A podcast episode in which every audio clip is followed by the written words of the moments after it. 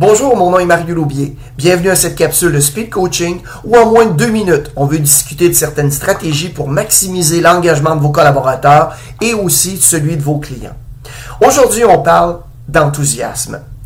Si vous êtes un gestionnaire, si vous voulez inspirer, influencer les autres alentour de vous, eh bien, l'enthousiasme va devenir votre outil privilégié dans les interrelations que vous aurez eh, avec les autres personnes.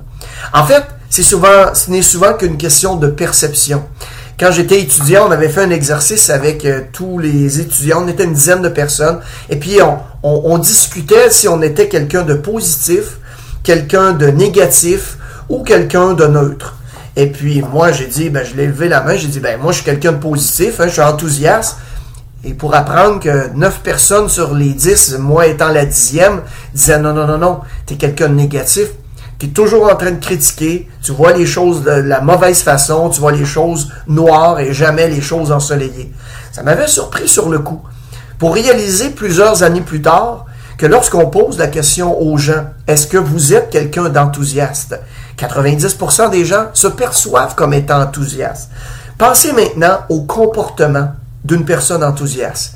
Est-ce qu'elle sourit? Est-ce qu'elle a de l'entre-gens? Est-ce qu'elle s'intéresse aux autres? Est-ce qu'elle est bonne humeur? Est-ce qu'elle est dynamique?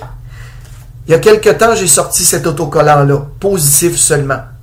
Et puis, ça en dit beaucoup, hein? sur l'état des choses qu'on peut entendre dans un environnement de travail.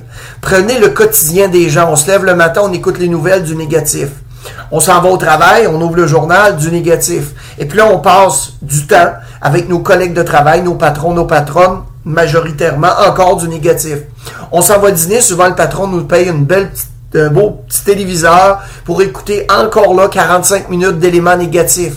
On retourne travailler encore là avec des collègues qui sont la plupart du temps pour des choses négatives.